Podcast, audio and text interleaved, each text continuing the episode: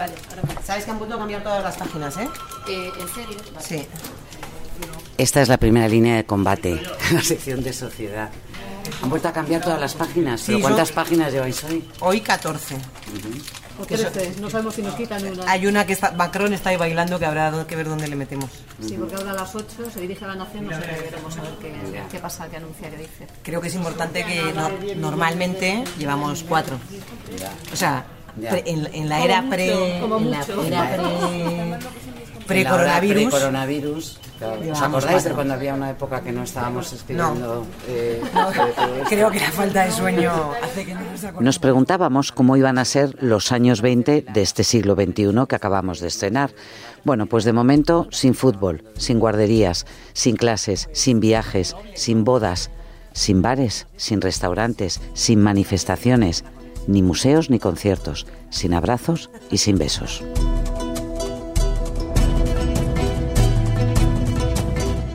con infinita incertidumbre y con muy pocas certezas, pero sí hay una. En el esfuerzo colectivo por afrontar la pandemia, lo que no puede faltar ahora, justo ahora, es la información. Así lo estamos viviendo en el país.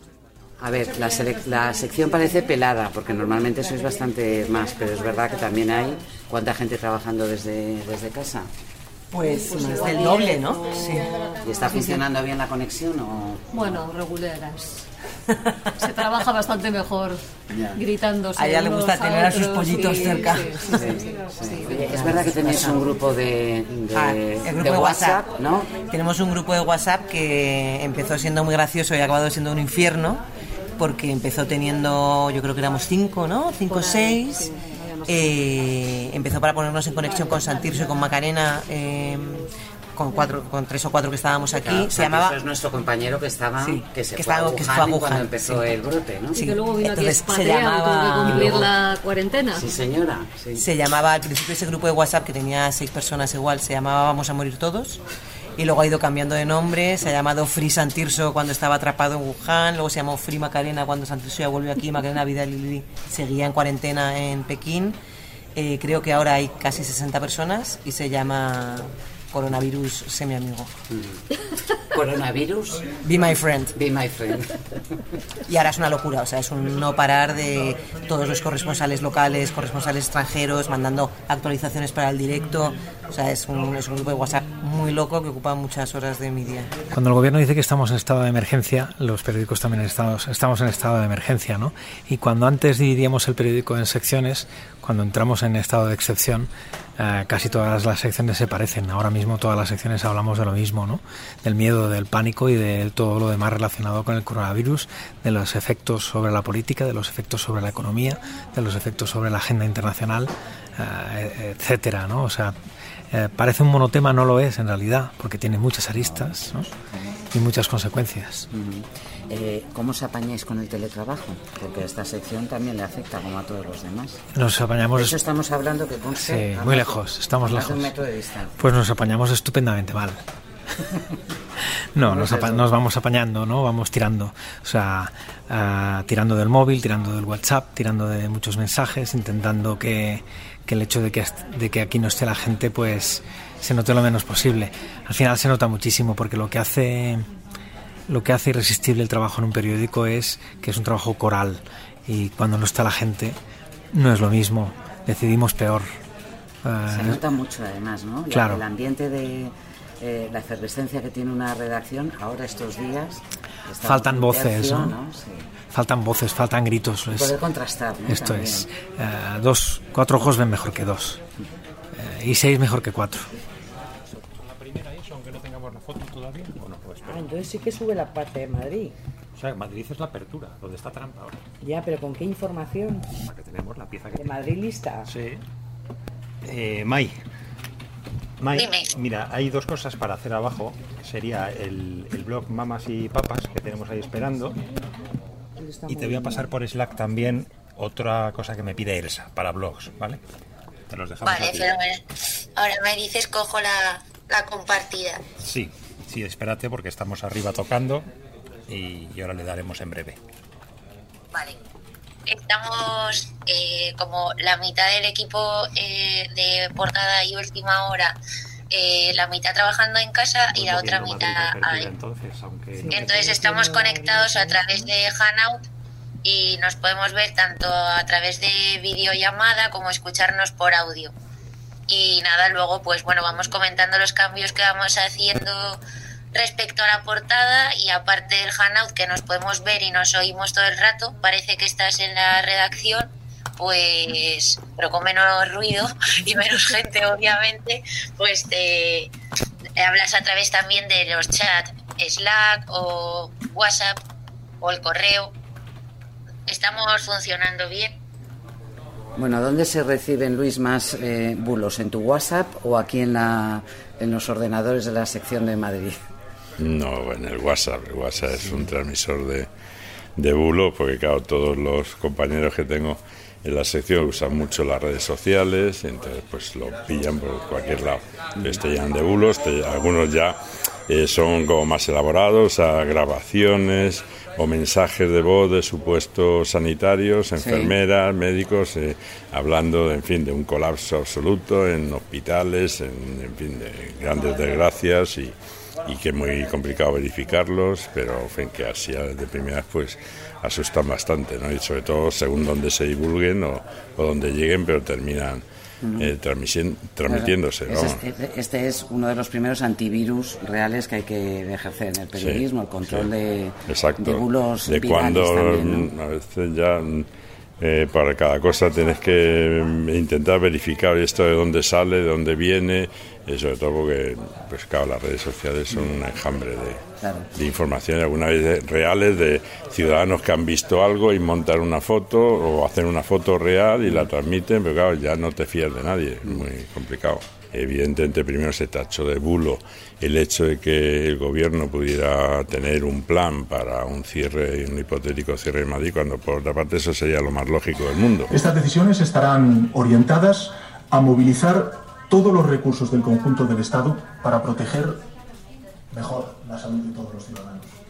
Recursos eh, económicos, recursos humanos, las condiciones de vida adecuadas. España en estado de alerta. Sí, pero, pero ¿quién va a mandar la alerta? Ya está mandada. No, pero está mandada la de que comparte Sánchez, no la que ha declarado. A ver, Borja, los datos en número de lectores que nos siguen a través de la web está siendo descomunal, ¿no? Sí, o sea, estamos estos días con audiencias recurrentes como si estuviéramos en una noche electoral hora tras hora, día tras día, ¿no? Hay una demanda gigantesca por información, mucho por información de servicio. Parte de lo que estamos viendo es que la gente no solo viene a ver la última hora, sino todo lo que les puede ayudar a, a su vida diaria. Y bueno, ayer, eh, por ejemplo, hicimos el récord histórico de audiencias en el país. Y no solo nacionalmente, sino también internacionalmente. El país eh, habitualmente tiene un gran tráfico proveniente de Latinoamérica. Pero vemos que estos días están todos los ojos puestos en España. España es uno de los cinco países que está teniendo más problemas de coronavirus y nos están mirando desde todos lados, desde México, desde Brasil, desde Estados Unidos Y desde Europa. y desde Europa también.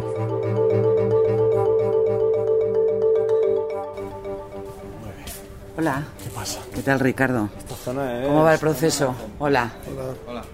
Estoy grabando. vale, no hay problema. Nada, nada. ¿Cuántos ordenadores llevamos ya Uf. tuneados para poder trabajar en casa? Hoy hemos batido récord y hemos despachado 90 ordenadores. 90, solo hoy. Hoy solo. ¿Y en los días En anteriores? total llevamos 200 algo. Ya, Si ¿Y qué hay que hacerle? Porque 200. claro, tú ves el ordenador y es como otro Este es mío personal, que para mí ya ni había. Ya. A ver, el- lo- sin, Lo ya. que se le instala es la, una VPN Sí. para que puedan desde casa, o sea, autentificarse en el, en el sistema aquí de- del país. y Entonces, desde ahí, mediante un escritorio remoto, ellos pueden acceder a la máquina que tienen en su, o sea, su, su escritorio remoto y de ahí trabajan como si estuvieran aquí mismo en el, Ya. en el país. Y tienes acceso a los archivos. Normalmente como si estuviera, o sea, Como es, si es como, aquí. si, como si estuvieras aquí. Pero está funcionando. Sí, está funcionando, sí, está funcionando. ¿Cómo es tu nombre? Pedro. Pedro. López Castro. Muy bien. Gracias, Pedro. Bueno, gracias. ¿Qué, has- qué acabas de decirme? ¿Acabas de decir que tu vida es un infierno? No saques esto. Dilo, dilo. No saques Dilo. esto, no. A ver, ¿qué tienes ahí? ¿Un planillo? ¿Todavía sigues reorganizando recursos, gente, secciones, turnos? Estamos acabando de asignar ordenadores a toda la gente que no tiene para que pueda teletrabajar y acabando los protocolos de funcionamiento, de cómo se va a relacionar la mesa con las secciones, fotografía, con la mesa de cierre de papel. Pues cada vez está viniendo menos gente a trabajar, lo hemos hecho de manera bastante escalonada y la idea, hoy han venido menos que ayer, mañana vendrán menos, el lunes vendrá menos gente y todo, por ahora todo va saliendo razonablemente bien. Jan, qué sensación tan rara, ¿no? La mitad de la redacción vacía. Sí. Y con más noticias que nunca. Es decir, eh, la presión viene por todas partes. Ahora, esta es una redacción de gente muy veterana, muy curtida, muy profesional, que yo creo que responde eh, excelentemente a este tipo de desafíos, tanto en papel, en la web, bueno, en cualquiera de los soportes, en redes. Estamos dando una información, yo creo que eh, bien hecha, rigurosa, eh, crítica, pero sin caer en el alarmismo y que desde luego tiene como centro al ciudadano. Mm. Y con una red de corresponsales que nos permite saber no solo lo que está pasando en Italia, en China y ahora en Estados Unidos, que es donde ha llegado la última oleada. Absolutamente. Y están enloquecidos. Es un fenómeno pandémico, es decir, eh, la mirada la tenemos puesta desde Lavapiés hasta Wuhan, pasando por Los Ángeles, y ahí tenemos a gente informando. Y informando en tiempo real.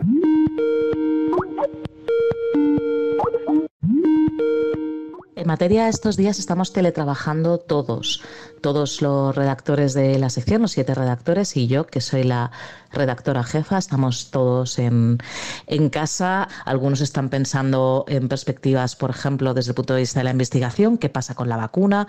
Otros están en temas más psicológicos, sobre estudios, viendo cómo se puede controlar el pánico o la los problemas, digamos, psicológicos de, de, una población sometida a esta tensión. Estamos viendo diferentes cosas, pero esto me está sirviendo para darme cuenta del valor brutal que tiene una redacción grande como el país y lo difícil que se hace comunicarse con decenas de personas por vías telemáticas, ¿no? O sea que muy partidaria de la redacción siempre.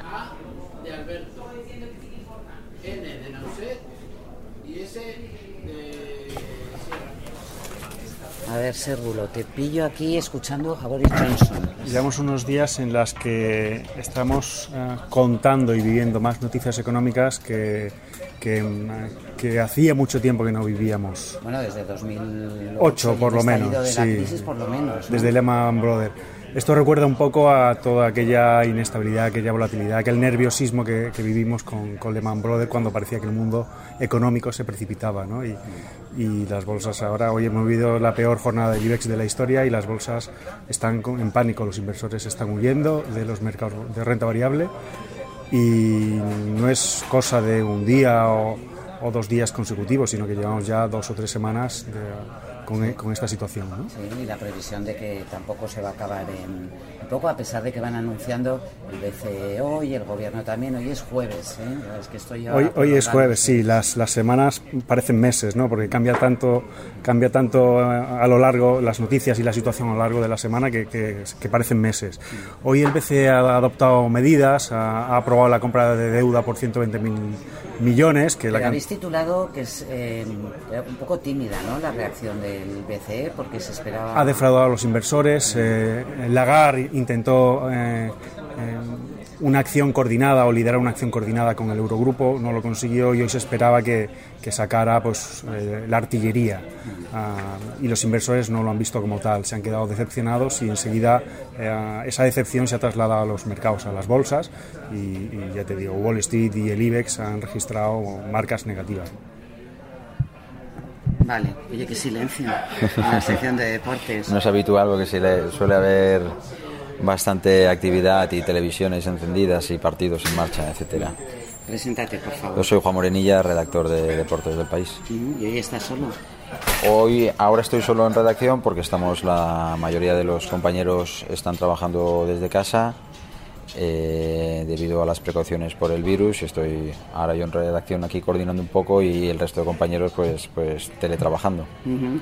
Eh, hombre, vosotros ya no podéis ir a ningún sitio a cubrir la información porque están cerrando, eh, por supuesto, competiciones, entrenamientos y las ruedas de prensa también, ¿no? Sí, hoy ha sido un día muy movido. Se han suspendido las dos primeras jornadas de liga, ha cancelado la NBA, eh, partidos de Champions. Así que de momento para las próximas dos semanas al menos se ha congelado la competición, lo que nos deja pues sin los pre, sin los partidos y, y- y sin los post. O sea que tendremos que echar imaginación para, para contar otro tipo de historias estos días que bueno seguramente van a venir de, de cómo esto está afectando al deporte y cómo hacen los deportistas ahora Mm. pues por ejemplo aquellos que se están preparando los Juegos Olímpicos ¿no? Eh, que ¿Tú crees que se van a mantener los juegos? no? eh, yo en estos momentos veo muy difícil que se mantengan tanto la Eurocopa que empieza el 12 de junio como los Juegos Olímpicos Eh, en esos momentos mucho tendría que cambiar la situación teniendo en cuenta que son acontecimientos que reúnen a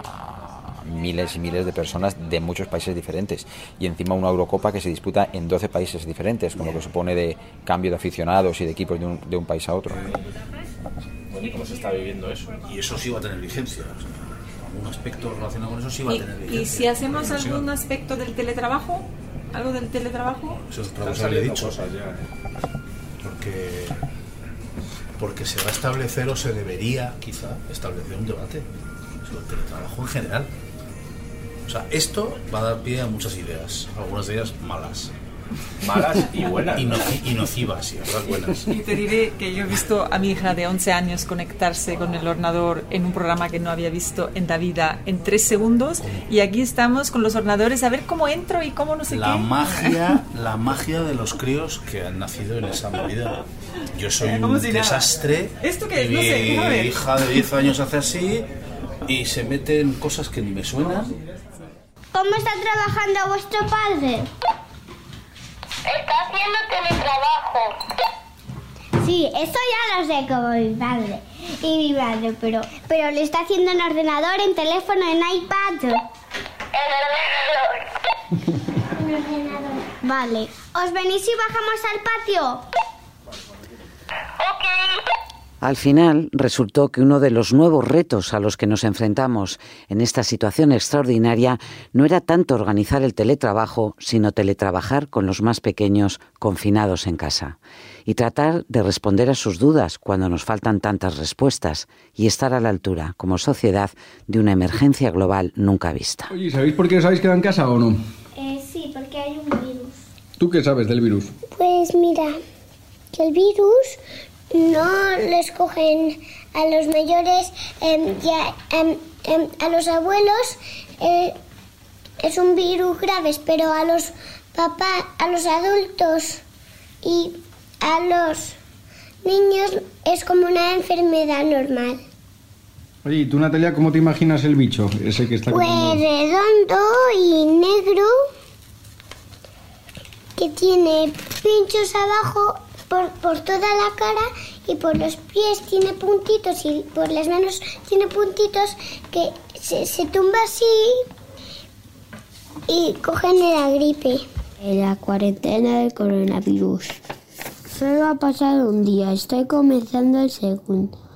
El primero fue aburridísimo, pero el segundo de momento está siendo cien mil veces mejor que ayer. Y además he hecho con mi padre un horario. ¿Estás grabando? Sí.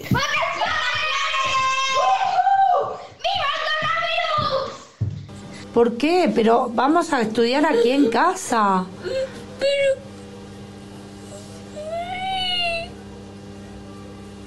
Son unas mini vacaciones. Pero yo quiero, pero mis amigos yo quiero estudiar inglés y no quiero que se contagie. para mí me parece el coronavirus, em, como dice David Díaz, un virus con corona. Eh, pero a mí me parece un virus asesino de abuelos, porque como le infecta a los abuelos y dice un, y dice un niño de mi cole que, que él piensa que quiere matar a todos los abuelos del mundo y que luego se vuelva a China. Pero yo no pienso eso porque cómo se va a ir ese coronavirus, Eh, por ejemplo, a Texas. Si Alguien tiene que ir a Texas con el coronavirus, no puede ir solo.